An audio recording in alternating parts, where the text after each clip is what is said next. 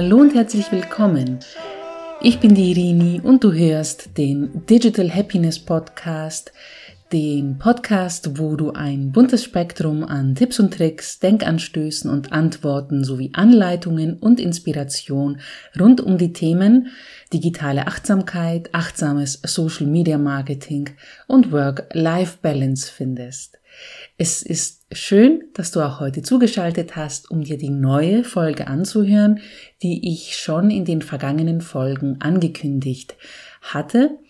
Heute spreche ich über meine Erfahrung über die zweimonatige Instagram-Pause, die ich eingelegt hatte im Februar und im März und was in dieser Instagram-Pause alles aufgekommen ist bei mir, was alles passiert ist und was mich dabei am meisten überrascht hat.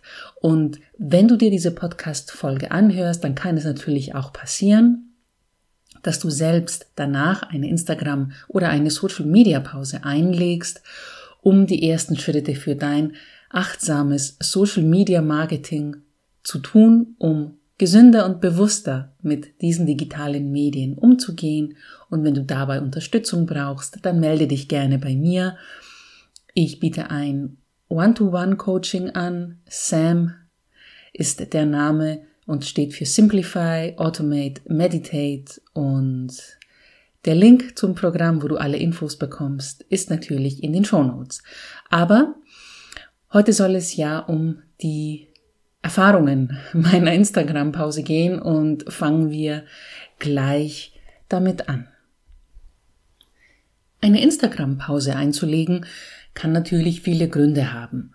Und ganz egal, ob Unternehmen, Selbstständige oder Privatpersonen, mindestens eins haben alle gemeinsam, die sich für ein Instagram-Detox entscheiden. Man ist genervt. Natürlich beansprucht die Nutzung von Social Media als Marketing-Tool viel Zeit und Energie, das wissen wir, und das ist zwar ärgerlich, aber eben total normal. It comes with the territory, wie man so schön sagt. Du kannst das Ganze natürlich auch achtsam angehen, mit äh, sinnvollen Zielen, die mit deinen Werten übereinstimmen, mit effizienten Workflows, einem entsprechend angepassten Mindset und einer holistischen Marketingstrategie, also so wie ich es die letzten Jahre angewandt habe und es auch in meinen Coachings weitergebe. Wenn ich also selbst nicht genervt, überfordert oder gar gestresst von Instagram war, wieso habe ich dann den Stecker gezogen? Ja, ganz einfach, ich war gelangweilt. Obwohl ich Instagram und Co nie zur Kundengewinnung genutzt habe, und das habe ich oft genug erwähnt, war ich sehr aktiv auf der Plattform, um mich für das Thema digitale Achtsamkeit und achtsames Social Media Marketing zu positionieren und habe dadurch auch großartige, gleichgesinnte Expertinnen kennenlernen dürfen, worüber ich sehr dankbar bin. Und das hat für eine große Weile auch viel Spaß gemacht. Aber letztens ich weiß ja nicht, wie es dir damit geht, aber jedes Mal, wenn ich die App öffnete, kam es mir vor, in seichtem, trübem, lauwarmen Wasser zu baden. Und das will ja kein Mensch, oder? Und ja, meine langjährige Erfahrung als Social Media Beraterin durchschaute die vielen oft künstlich aufgesetzten und auf Interaktion und Algorithmus-Tätschelei ausgerichteten Beiträge vom öden, blubbernden Instagram-Einheitsbrei habe ich ja schon mal gesprochen. Und natürlich gibt es sehr viele, die unterwegs sind auf Social Media und dabei auch authentisch sind, aber es sind eben die wenigsten. Abgesehen aber davon, dass alles schon mal da war oder eben das gleiche in Blau, sah ich meinen Feed als eine einzige große Werbeplattform. Jede ist so toll, schlau, lustig, hat was Einmaliges zu bieten. Jetzt bitte klicken, kommentieren, liken, speichern. Ich hatte einfach genug davon. Es tut eben nicht gut, wenn man selbst als Business auf Instagram oder eben allgemein Social Media unterwegs ist und genau das Gleiche macht und damit Geld verdient, also Social Media für andere Selbstständige oder Marken macht. Man sieht beide Seiten der Medaille und durchschaut so manches gleich. Es ist nicht leicht, es ist gut, dieses Wissen zu haben und diese Expertise zu haben, aber das macht es ähm, einem nicht leichter, sage ich mal. Es störte mich außerdem immens, dass ich zu einer kostenlosen Content produzierenden Maschine für Instagram geworden war. Kommt dir das bekannt vor? Und ich fragte mich, wieso eigentlich? Wieso mache ich das? Wieso bringe ich nicht die Ideen, die ich habe, in einem Blogartikel unter? Auf einem Medium, auf einer Plattform, die mir gehört, also meiner Website, wo es keine 2200 Zeichen Beschränkung und Algorithmus herumgezicke gibt. Der wichtigste Grund aber, wieso ich mich zurückzog, war, dass ich noch mehr Zeit haben wollte. Obwohl ich Instagram achtsam genutzt habe und nicht stundenlang dort unterwegs war, war mir der Faktor Zeit zu diesem Zeitpunkt meines Lebens noch wichtiger als sonst. Ich wollte, ich will mehr Zeit für mein Privatleben, für meine Bücher, ich lese sehr viel, für meinen Sport, für meine Ausbildung zur Heilpraktikerin für Psychotherapie. Jetzt ist es raus. Darüber erzähle ich später mehr in anderen Podcast-Folgen. Kurzum, ich wollte mehr Zeit haben fürs Offline-Sein. Und ich möchte mehr so leben, bevor es Smartphones und Social Media gab. Und ja, ja, ich weiß. Das wird so in dem Maße nicht mehr möglich sein. Und es ist ja auch nicht so, dass ich Technologie nicht mag. Ganz das Gegenteil. Aber too much of a good thing is bad, wie wir hier in Bayern sagen. Und zur gleichen Zeit mit meiner Instagram-Abstinenz hat auch die Mastermind von Alexandra Polunin angefangen, die ich sehr empfehle, auf die ich mich sehr gefreut habe. Die Mastermind trägt den Titel Marketing ohne Social Media. Also Topf auf Deckel oder Deckel auf Topf oder Arsch auf Eimer. Parallel bin ich auch aktiver auf Pinterest geworden seitdem die neue Website online ist, also nicht ich direkt, sondern Milena, meine sehr liebe und sehr talentierte Virtual Assistant, meine VA, die das Ganze sehr professionell, souverän und eigenständig durchzieht. Also für Traffic auf die neue Webseite war auch gesorgt.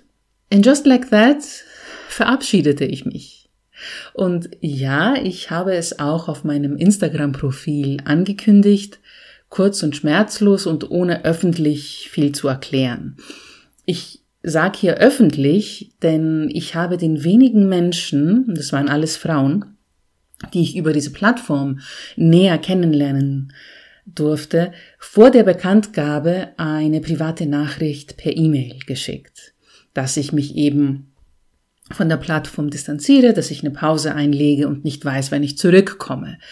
Und in deinem Fall, wenn du also auch über eine Instagram-Pause nachdenkst, kann das vielleicht jetzt überflüssig sein, aber für mich hat es sich so richtig angefühlt.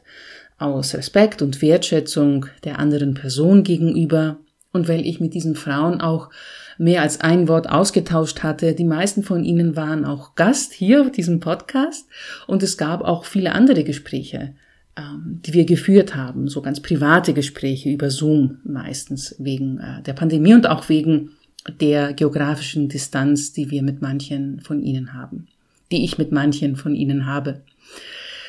Und hier will ich auch den Disclaimer loswerden, den ich vielleicht ganz zu Anfang äh, hätte sagen sollen. Ich empfehle niemandem, der auf Instagram erfolgreich verkauft oder Kunden gewinnt und dabei Spaß hat, damit aufzuhören und komplett andere Wege einzuschlagen.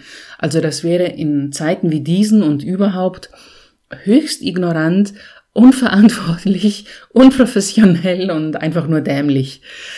Aber falls du am Punkt angekommen bist, wo es einfach nur nervt, wo dir alles zu viel wird, dann ja, dann ist eine Instagram-Pause beziehungsweise eine Social-Media-Pause eine klare Empfehlung von mir und definitiv der erste wichtigste Schritt für die achtsamere Nutzung dieser Plattformen und dementsprechend dann auch mehr Klarheit in deinem Business. Und einen Backup-Plan empfehle ich auch, also einen Plan, der während dieser Pause und wahrscheinlich auch danach, falls du dem Social Media Marketing eventuell komplett den Rücken kehren wirst, greift, damit dein Business nicht stillsteht. Und für mich ging während dieser zweimonatigen Instagram-Pause mein Marketing, mein achtsames Marketing weiter über diesen Podcast, über meinen Blog, über Pinterest, über meinen monatlichen Newsletter, über mein Netzwerk. Social Media Anzeigen fahre ich nicht mehr. Das mache ich nicht mehr. Wenn, dann würde ich, nachdem meine Webseite so drei, vier Monate hinter sich hat, auf Pinterest damit anfangen aber diese waren zuerst mal eingestellt. Aber Instagram hin und her, das sind halt eben die Kanäle, über die ich fortan mein eigenes Marketing hauptsächlich betreiben möchte. So, was ich in der zweimonatigen Instagram-Pause erfahren durfte, hm, sehr viel Ruhe, sehr viel Stille und noch mehr freie Zeit. Also ich habe quasi mein Ziel erreichen dürfen. Und wie es sich anfühlte, ja, es war fantastisch. Aber das wusste ich natürlich schon im Vorfeld, weil ich schon immer äh, Instagram nicht 24/7 genutzt habe und auch meine Social Media Wochenenden haben meine Social Media freien Wochenenden haben dazu beigetragen, dass ich tatsächlich mich gut gefühlt habe mit der verringerten Nutzung von Social Media. Ob ich Instagram vermisst habe, ob äh, FOMO bei mir aufgekommen ist, hm, versteckt der Weihnachtsmann Ostereier? also nein, keineswegs, überhaupt nicht. Aber dennoch, ich habe etwas empfunden, das mich überrascht hat und für das ich länger gebraucht habe, um festzustellen, was es überhaupt war. Ich empfand die ersten Wochen meiner Pause ein intensives Unwohlsein, das aber nichts mit meinem Privat- oder Berufsleben zu tun hatte. Natürlich war ich beeinflusst von der Situation in der Ukraine, das auf alle Fälle, aber es stand nicht direkt in Verbindung damit, so viel stand fest. Aber was störte mich nun an der Pause? Was machte mich oft sogar sehr traurig? Es war das Fehlen der Reaktionen auf meine veröffentlichten Inhalte das Fehlen der Bestätigung meiner Ideen und Gedanken und letzten Endes meiner eigenen Präsenz auf der Plattform meines Online-Ichs. Denn wenn die Bestätigung fehlt, woher weiß ich dann, dass das, was ich von mir gebe, auch gut ist? Ob ich quasi gut genug bin? Ja, diese Einsicht war schockierend für mich. Es war eine Offenbarung.